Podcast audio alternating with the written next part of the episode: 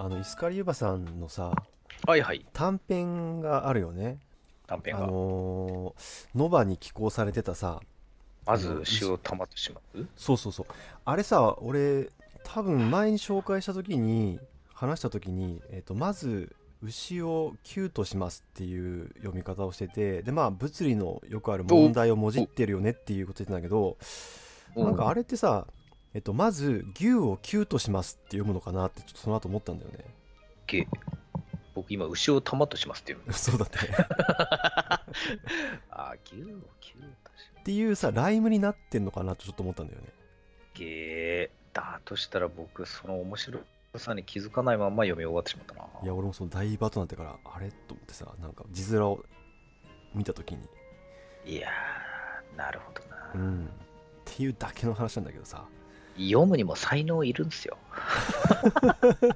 あの、受け取る才能ね。確かにそうだね。そうそう。うんまた別に振り仮名振ったるわけでもないしね。振り仮名振ってやったらそれはそれでダサいしね。いや、そうね。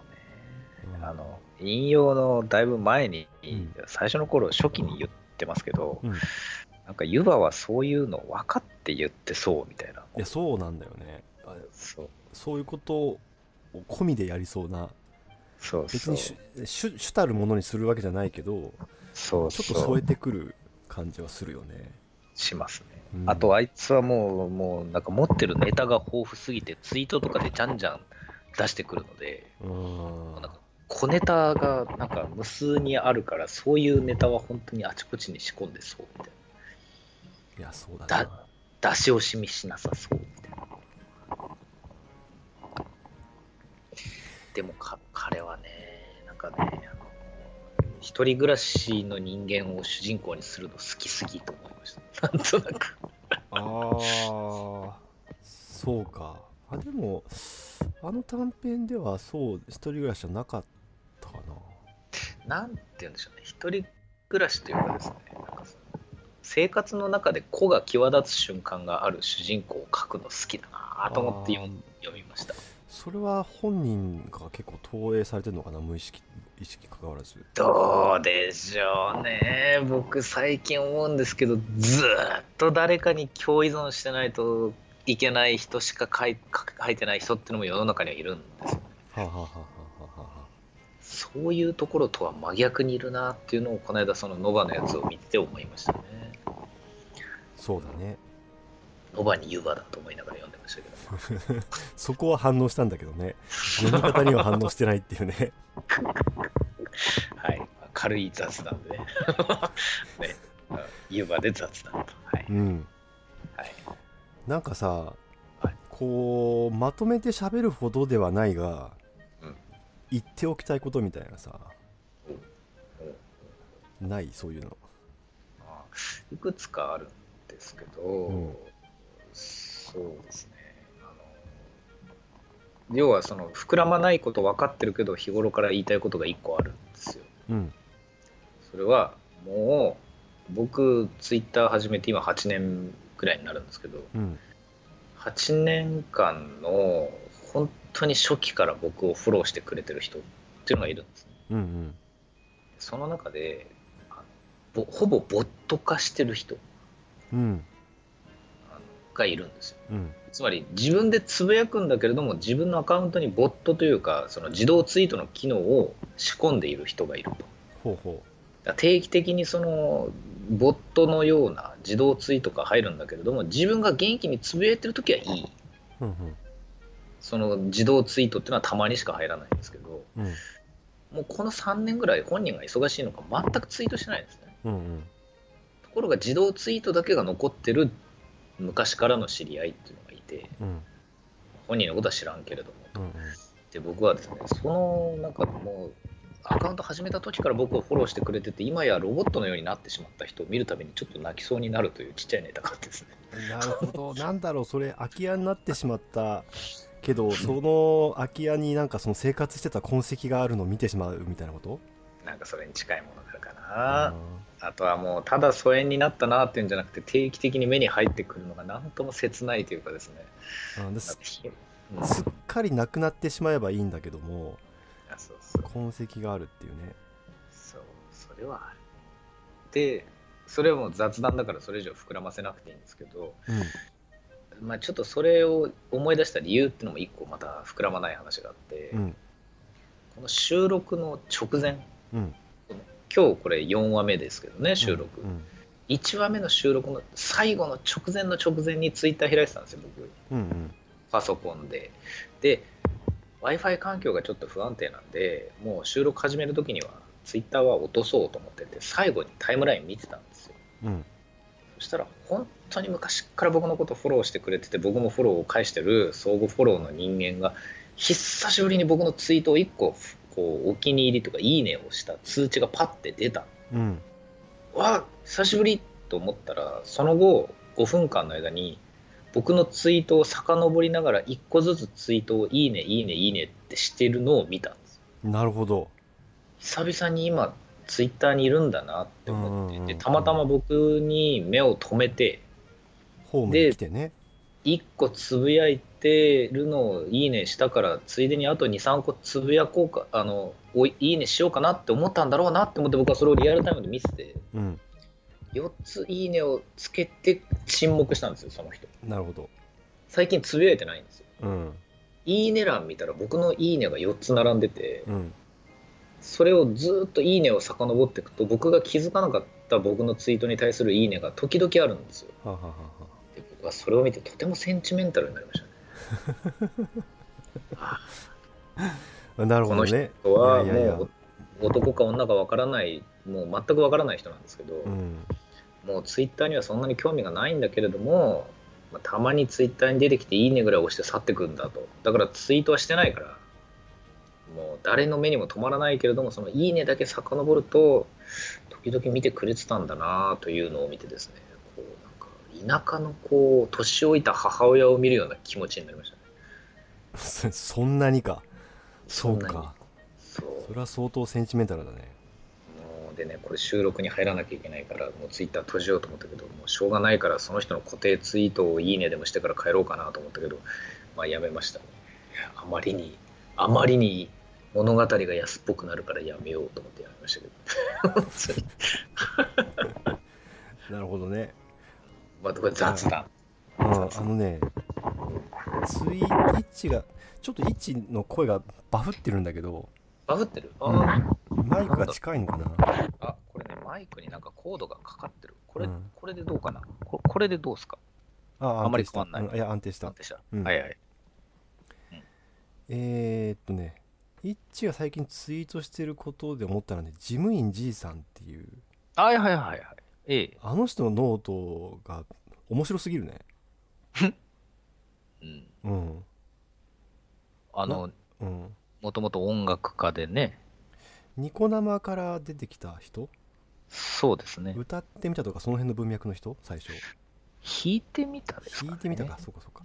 いやあのーなんか文章面白すぎるなと思ってこの人うん持ってるエピソードプラス文章の質と両方ね。両方高いんですよね、うん、あの面白さ何なんだろうなって思いながら読んでるけどね。いや先輩その話なんですけど、うん。引用はそんなに視聴者いっぱいいないから言ってもいいのかな。よう決めました。あのですね事務員 G さんノートにものすごい短時間にバーッと書き始めたじゃないですか、うん。あれあの僕と相談したんですよ。あそうなんだ。でもうん。僕のおかげ感はない。だから本人にそれだけのクオリティがあってキャパシティもあったからああいう風になってるんですけど、うん。事務員 G さん、そのなんか歴史をちょっと本に残したいなって思ったんですって。なるほど。出版というか。うんうん。で、その、何らかの形で紙の、紙でも何でもいいけど、アーカイブとして残したいって言った時に、ちょっと相談をする機会があって、うんうん。なんで僕なのかちょっと分からなかったんです。何人かに聞いてる中だったのかもしれないんですが、で、そこで会話をしてる中で、最終的に彼が選んだのがノートにちょっと書いてみて、で、編集者が手を挙げるのを待とうみたいな感じで、ちょっと始めたノートが、あなたがご覧になったあの、やたらと切れ味の高いノートなんですいやよ。ーあれはすごいクオリティだね まあまあエピソードエピソードが面白いってのはまだあるけどさいや、で、僕がなんで今これを言おうかと思ったかというと、うんその、な本になったらいいなと思ってノートに書いてみたっていうところから、何日だったかな ?1 日か2日で編集者が手を挙げたんですよ。早いな めちゃくちゃ早くて、でも出版も決まる、あ決まるっていうか、まあ編集者が決まって、ら今細部を詰めてるらしいんあなるですけど、ほどね。いいやいやいや。いややだからですね、先輩がすごいなって思ったのも、まあ、全く納得で、あれをいいざこう公開して、編集者見つかるかなっていう思惑もちょっとあって、なんてことをやった瞬間に釣れるくらい、やっぱりすごい文章だ。と。今あれは確かに反応するよね。するでしょうね。うん。事務員 G さんは何がすごいって、あのおはようございますって言うと、一気に150個ぐらいいいねがつくんですよ。はははははあのあ芸能人ですよ、完全に。なるほど。愛され方が。僕、松井玲奈さんって、あのうん。元、元何あれは、NMB かな？うん ?SKE かなうん。ぼんやりしてるけど。うん。ぼんやりしてますけど、うん。松井玲奈さんっているんですけど、あの人、たまたまフォローしてるんですけど、はいはいはい。あの人もおはようございますって言うと500とかあって、バーっていいねがつく。まあ、だからアイドルとか大体そうなんですよね。うんきゃりーぱみゅぱみゅとかでもいいですし、あの、ムロツヨシとかでもいいんですけど、ああいうところは、まあ、おはようっていうだけでわーっていいねつくじゃないですか。うん。でもネット界隈の文脈の人たちっていうのは、そうかそうかそうそうでは普通はないんですけど、うん。事務員 G さんはつくんですね。あなるほどね。そのねあんまりそのよよく分かってないままなんとなくそのツイートが回ってきたからノート読んでみただけなんだけどさ、うん。それでもうん面白いからね、面白い、実力もあるし。そうそう。でうん文章自体の面白さっていうかねあいや。なんだろうな。この際、普通の文体にみ一見見えるんだけどね。いやーなんか古き良きネット文体な気もします、あれ。あそうか。でも僕よりちょっと若いと思うんですけうんどう、ん。そのなんかオタクのおじさんが持ってる陰惨な文体ではない、なんかネットを使いこなした世代の文体だと思うんですけどね。うんなるほどねいや、で、先輩、あの、事務員 G さんの動画って見たことあります？ないです。あのですね、ニコニコでちょっと検索してみたら、うん。その圧倒的なエンターテインメント力に、うん。あこれは有名なわけだってすぐわかります。なるほど。本当に。あのですね、うんと、情熱大陸を一人で弾いたみたいな動画があるんですけど、キーボード何台と別の楽器とっていうのを全部手とか足とか使って頑張って弾くみたいなのをやったりするんですよ。うんいや、すごいですから。うわーっていう、びっくり人間みたいな。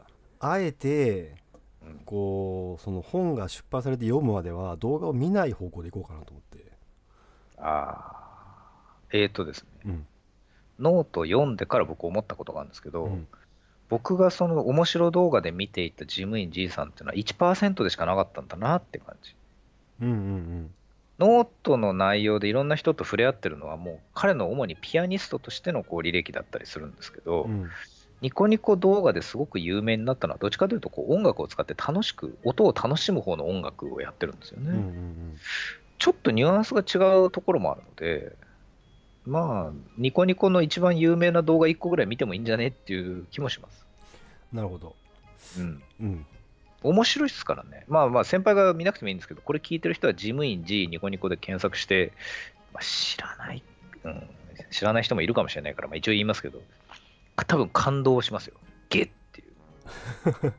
そうだね俺そういうの全く疎いからなまあ知ってる方ねが多いんだろうけどマジシャン見てるみたいな気分になります。なるほどいやそうなんかうんいやちょっと分かんないまま読むっていう方が面白いかなと思ってこの場合ああ、それはいいかもしれないな、うんね楽しんでますね。うんなんかそれをなんか作品を楽しんでるな。うんで後でちゃんと見るっていうああ、いいね。いいですねう。んそれいいな。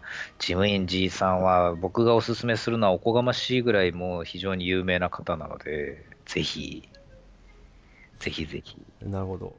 うん、いやーどうしようかな。これうーんと。迷っている。なんかさいっちーさこう最近ちょこちょこ論文書いてるよね。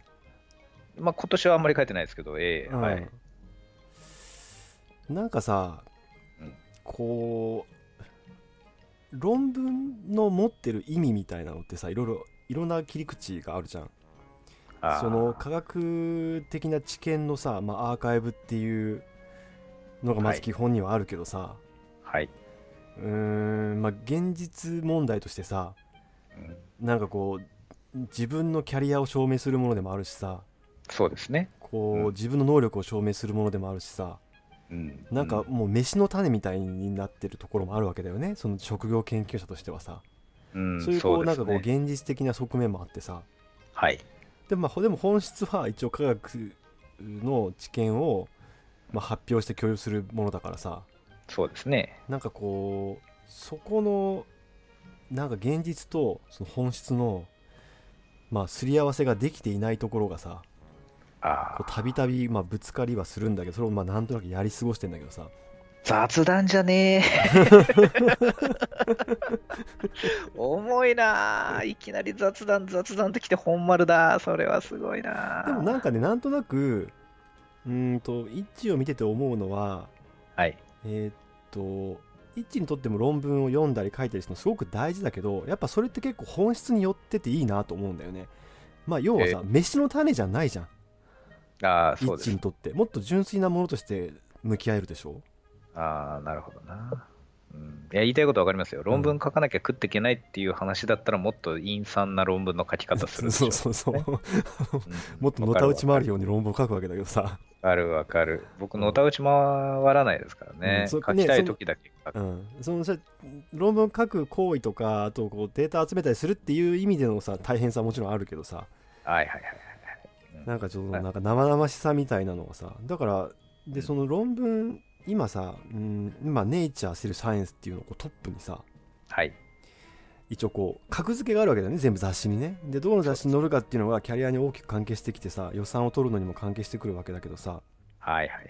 でもそういうことを抜きにすればうん。もちろんその科学的に質の高いものが基本的にはその有名な雑誌に載るわけだからうん。上の方に載った方がいいのはいいんだけどでも、科学的な知見とか知識とかをアーカイブしておくっていう意味ではさはい。ちゃんと査読があってはい。最低限のクオリティが担保されてるのであればさうん別にどこに載ったってもいいわけじゃうんそうですん、ね。ね、でインパクトがあるほど上に行くから別にインパクトがないけどでもちゃんとこうアーカイブするっていう共有するっていう意味ではさうんどこに載せても変わらないわけだよねで。自分がこれは意味がある。い医療にとってとか医学にとってとかサイエンスにとって意味があるっていうものをうん。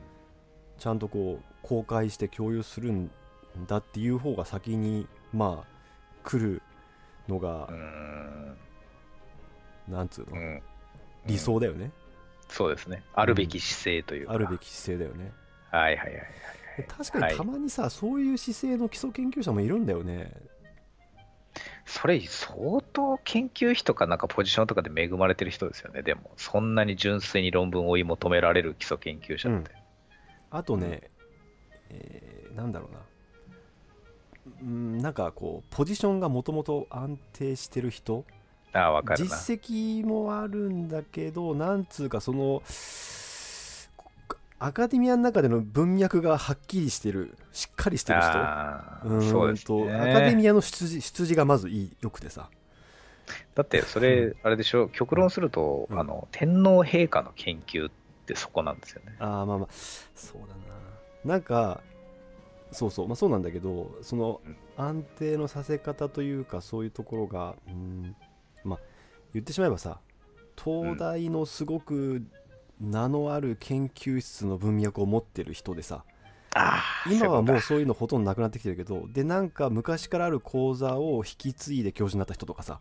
はいはいはい。そういう人ってずーっとこうその中を生きてきてるから割と安定してんだよねポジションが。そうですね。そうするとずーっと自分で継続してる論文をちっちゃくても大きくても関係なく載せ続けてってそれがちゃんと線になってるからひとまとまりの研究としてはすごくいいものなんだ一個一個の論文の載ってる雑誌を見るとそうでもないっていう。でも結果あのいい研究者っていう人が一部いてさ、うん。うん。うん。養老孟司さんとかそうでしょ。あまあ、まあそうかもしれないね。あんまりそのこ細かく知らないからさあれだけど、うん。具体的なことを知らないからあれだけどね。なんか、あっちの方がでも本質には近いんだよねいやー、となると、うん誰も歩まない道に獣道を作っていくような歩き方もあれば、すでにある獣道をきれいに舗装するっていうこともあれば、なんか信念が見えてればいいじゃないっていうふうに研究者のスタイルとして理想が一個あるわけですけど、うん。それで研究者として食って食って絶望的に狭い道なので、狭い道じゃない。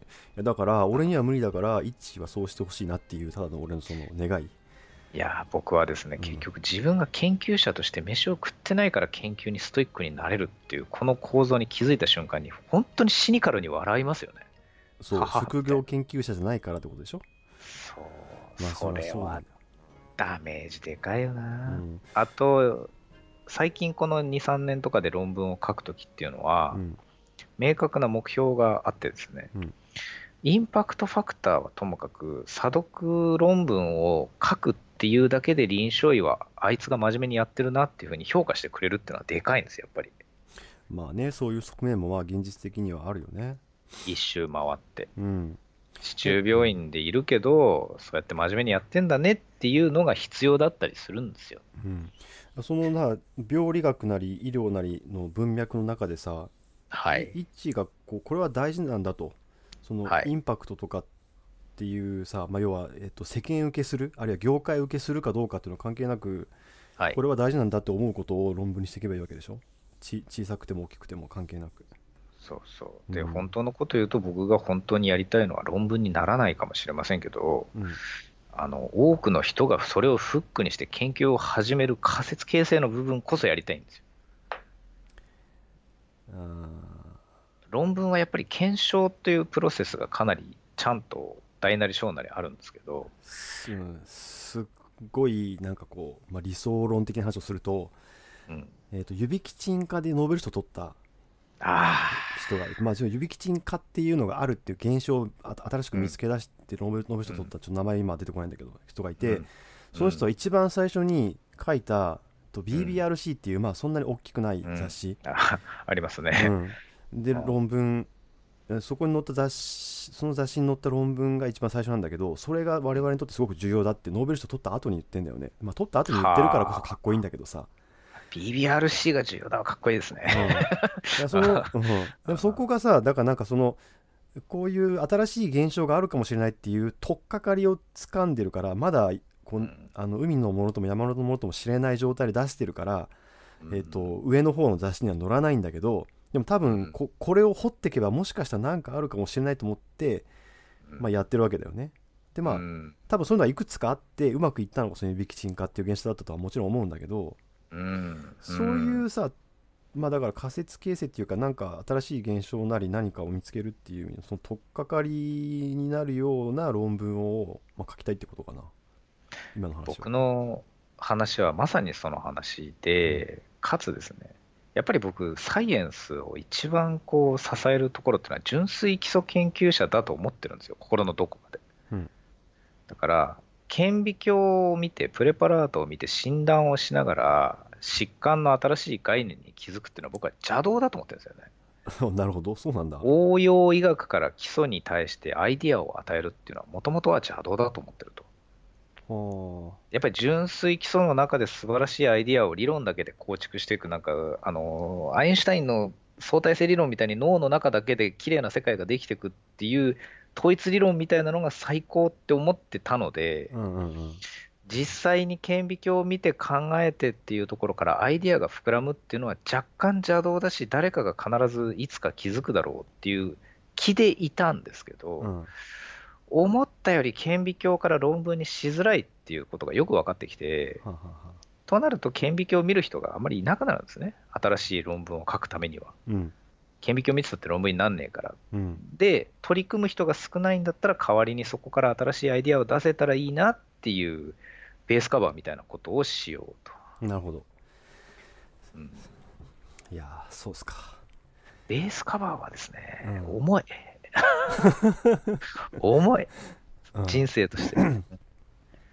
なんかさその研究するなり、まあ、病理診断あ病理学やるなりさなんかこう最初からその分野にフィットしてる人っているじゃんなんかわかんないけどいますね。でそうじゃなくてさなんかだんだん気づいてまあフィットしていく人もいるよねいや、そうですね。一致多分後者だよねいや、僕はもういやいややってたらなんかちょっとなんかスキルがついてきたらだんだんそこを語れるようになってきたっていう後者ですよね、だからね。うんで俺これあ全く同じ体験をうん。アニメでしてるんだけど あのああのさあ、はい。えー、っと「ラキスタ」っていう作品あるじゃん前も話したかもしれないけどさ、あいや、ラキスタわかりますよ。はい。ラキスタのキャラクターたちって結構デフォルメが効いてるよねお萌えのーなるほど。中でもさはいはいはい。俺あの可愛さを理解するのに5年かかったんだよねで最初は鼻につくみたいな。いやそういう鼻につくっていうかほんと分かんなかったんだよ可愛い可愛いと単に思えなかったんだけどそうかそうか。なるほど。あで例えばさうーんと 言葉ってさあの母母語としてさ生まれた時から学習し始めるものに関してはさ、無意識に身につくじゃん。そうですね。うん。で後からさ大人になってからやろうとするとさ、うん。いちいち一個一個理解しないとダメだよね。あで多分こうずっとアニメみ好きで見てる人ってなんていうかネイティブな感じするんだよね。でそういう人たちって結構なんで好きなのかとかなんでこれがいいのかってことをあんま考えないような気がするんだよーうんうんうんうんなるほど。言いたいこと分かってきましたよ。うんえでもさ後から見始めるとさ考えざるを得ないじゃんそのなんていうのー、ああ、分かるな。後天的に学ぶからさうんうんそれ、今、最後まで言っていただいてから言うこともほぼ決まってるんですけど、うんそれあなたの業ですよね。言ってみれば。かもしれないねうん何にでもなんですけど、うんこう、構造を理解してからじゃないとう、ん一緒に楽しめない、うんこう、後発組みたいなものをうん何につけても背負っていくっていうのは、ちょっとあなたと私の業みたいなとこがある。なんだろうね最初からさ好きなものとかもあるはずじゃんないんだな、これが。なんでそこにこう最初からハマれないのかなって思うけどねねえシャープに聞いてみてえな。なるほど。そうなんだ。今僕、ふと思ったんですよ。シャープに聞いてみてえなと思って、うん。この話、なんて言うかな。と。いや。犬に聞くのは嫌だ。あうるさそ なんかさこう脊髄反射的にさこう、反応して好きになってこうのめり込んでいくみたいなさ。う。うん。ああんまりないんだよな。あれでしょ、なんか子供の気分になって何かを好きっていうことを羨ましがりますよね。定期的に、僕らは。うんまあそうそうだね。いいなーっていう、うん。その楽しみ方いいなーみたいな、わかるよーって感じ。で早いんだよそっちの方がさ理解するのがさそういう人たちの方が。早いでしょうね。瞬間だからね。うん、わかるなうー、ん。僕らにも一応10代があったはずなんですけど、そうだな。おかしいな。だからうんあの時期にもうちょっと自分に正直になってたら方が良かったのかもねいや、例えばそうやって言うとして、うんまあ、あるいは違う言い方でこうこじらしたんだねとかっていう話もあるんですけど、うんえーそれでいいんですけど、僕、まだそこ言語化し足りない気がするんですよね。なんかあなんか一役足りてないんじゃないーかな。確かにそういう感じはするなうん、あの僕一人で言ってんだったら、それこじらしたとかでもいいかもしれないですけど、先輩もなんか似たようなことを言ってるとなると、これはもしかしたらまだ理論が一個隠れてんじゃねえかなっていう気がするんだよな。うん、雑すぎますかね。ちょっと。迷ってる内容がふわふわしすぎてて伝わらなすぎるかもしれないけど。うん、この一歩引く系の、なんか、病って言ったらあれかもしれないけど、性質なのか思考性なのか分かんないですけどその一歩引くっていうところに文脈があるっていうことをもうちょっと語りたいんですよ。本当は、保うん。なんかこう保守的なのかもしれないけどねそもそもね。守か。保守なのかないやいやいや。ああのの先先々週に萌え柄さんの話をしたじゃないですか、うん。あのあの方が書く世界がみたいな。うんうん。ああいう文字がある人が僕らの世界を書いたら一体何を書くんだろうっていうのがまだ分かってないんですよ僕。あーそうだね。接点はあるのかな、いや分かんない。いやそれでシャープの書いたものに、まあそうかそうかそういうことね。はいはい。あれもしやって思って、ずーっと考えてるんですけど、まだわからないんですよ。実は。よくわからない。なんかそうだねシャープさんの方がこうえぐり取ってくれる感じがするねそう。なんとなくそうなの。自分が部屋でいるときのね、まあ、うーん、ちょ、ちょっと、本当に大事なこと言うと、あかつ、シャープはあそこが何がすごいって、あの、自分のこう、すごく大事にしてた時間が過去になった瞬間に、それをちゃんと切り取って残したっていう独特な部分があるのがすごいんですけど、あそれ短編の話？短編の話ですね。うんうん。だから、そういうなんか構造の何かを書いたっていう文学的なものだけじゃなくて、うん本当にあの鳥のこと書きたかったんだなっていうのもあるんですよね。うん。うん。うん。なんか、うん。多分本当に死んじゃったんだろうなって僕その時思ったんですよ。なるほどねうん、だからそれを、ここはだからなんか一つで解釈してはダメなんだと思うんですけど、それでも僕は一つで解釈したくて、なんか、シャープがあれを書いたっていうテンションで、僕が例えば、僕とかあなたとかがこう自分の何かを書いたら見えてくるものがまだある気がするっていう気がまだしてるんですよね。40を超えてんのに。俺らが書いたらってこと？いや、誰かがこう似たようなものを書いたときに、僕らがそれを読んで、ああー、これっていうのがまだこの先来るかもって思ってるんですよね。つまりなんか我々はこう直感的に自分の好きなものを見つけられずに結局いろいろ回り道をしてのたうち回った挙句に人より何年か遅れて自分の好きなものにたどり着くっていうこのどうしようもない。行動パターンを同じようなことを経験したすごくセンスの言語化のセンスのある人が短編小説を書いたら俺らがなんかこうのけぞるようなハッとするような切り口で書いてくれることを期待してるわけだねどこかの人に。そうしてます。かつ僕はその純文学はまだないと思ってるんですよ。ああそういう切り口の人がまだいないんじゃないかと。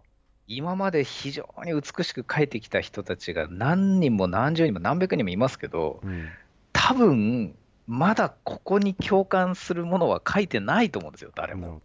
まあ、例えばさえっ、と、まあ、学生とか小さい頃から本が好きとか文学が好きではい。小説を書き始めて小説家になった人にはちょっと書きづらいよね。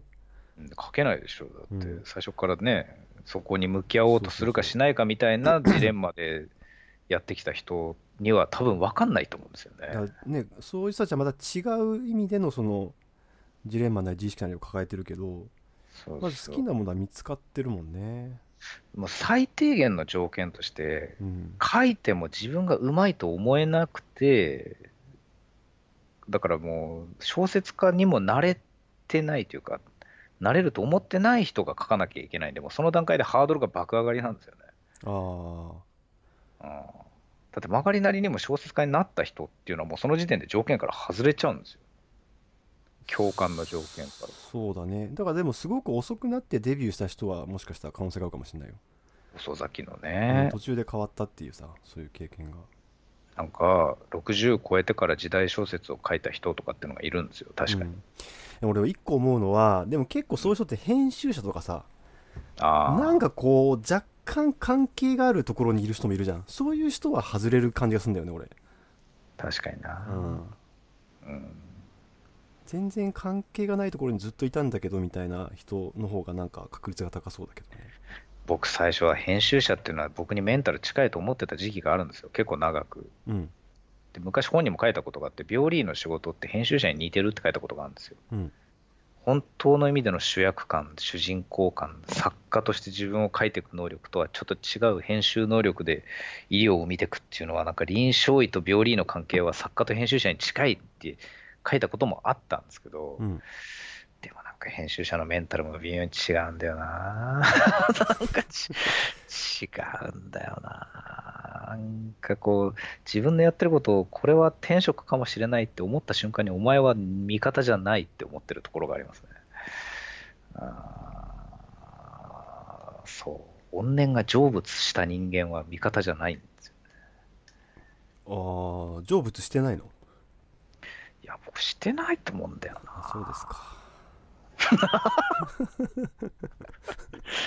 この話はちょっといずれちょっとテーマなんで、またしますから。そうだね。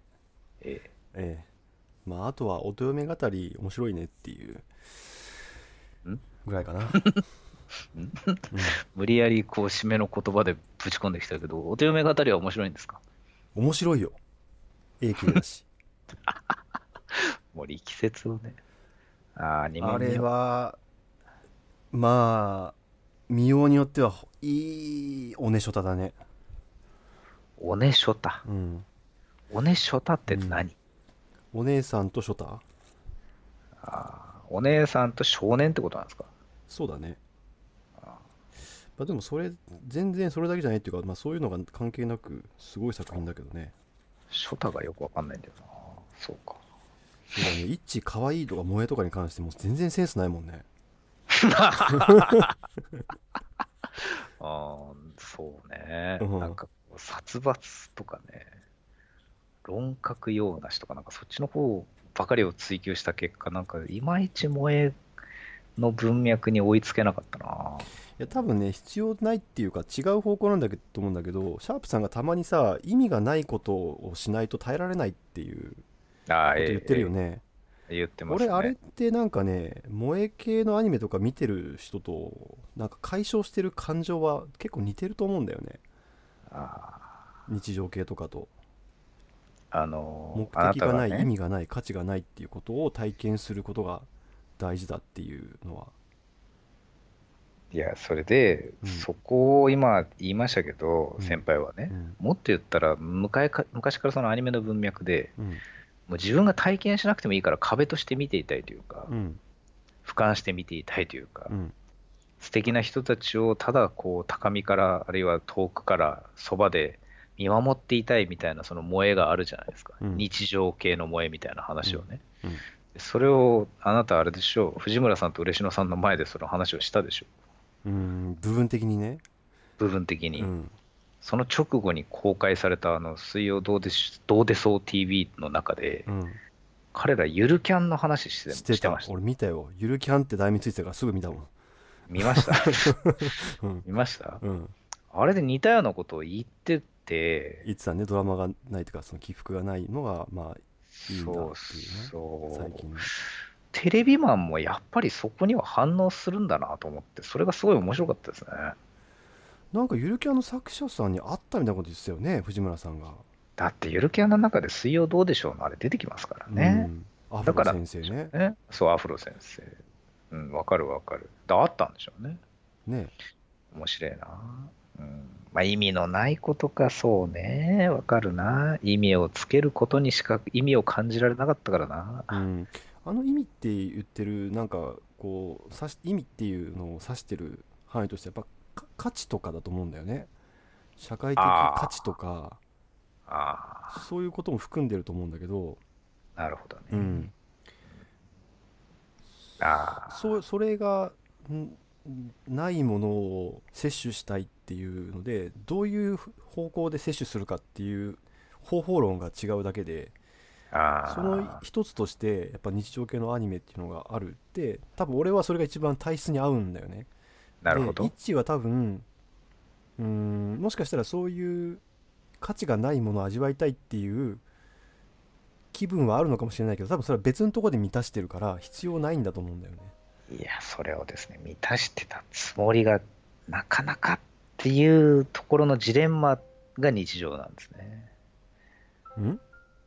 これで満たせるかなって思って取り入れたものっていうのが結構あるんですよ、20年単位で。うんうんこの話長くなるんで、今日はこれぐらいにしときますけど、あのえま未だ解消されてないかもしれないってことなのね。そう、このジャンルで僕は多分満たせるんだと思って、すごいのめり込んだら、うん。不幸なことに、その発信側とつながるようになったわけですよ。はいはい。どことは言いませんけど、だもうツイッターがでかくなったせいっていうのもありますし、そもそも SNS 時代っていうのはそういうもんなんですけど、作り手とこう受け手が近いので、うん。で、つながってみると、その人たちに受け入れられない気がして、離れてかなきゃいけなくなるんですよ、今度は。受け入れられないの？自分がすごい大事だ、ここだと思った世界の人たちと逆にこう知り合ってしまって、うん。それとなんか話が合わないかもしれない、合わなかったら困るなと思って、スーッと引かなきゃいけないみたいなことを、うんうんうんこのなんか5、6年繰り返してるところがあってですね、うんうん。じゃあ合わない方がいいよねそう、俺はここだったんだっていう領域がむしろ近くなりすぎて、距離を置いてるうちに、そこにも居場所がなくなるっていうのを繰り返すんですよ。